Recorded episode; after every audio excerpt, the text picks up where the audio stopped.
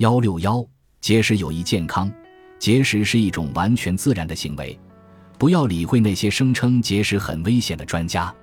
在遥远的过去，人类会定期节食，并非因为这是一种潮流或他们想要清理肠道，而是出于一个更基本的原因，即食物不是什么时候都有的。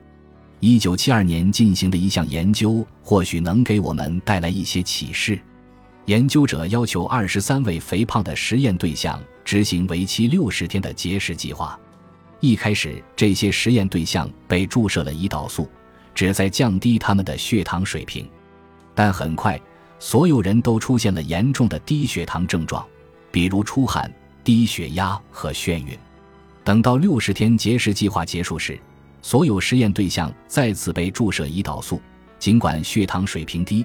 但他们却能够保持清醒状态。抽取他们的静脉血进行化验后发现，他们的大脑正在用铜作为燃料，而不是葡萄糖。由此可见，大脑并不需要葡萄糖。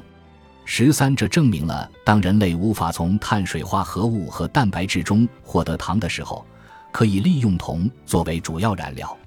十四，几乎所有教派都有某种形式的节食传统，这被视为修行的一部分。那些每周结识一次的摩门教徒的寿命比不结识的摩门教徒明显长一些。十五，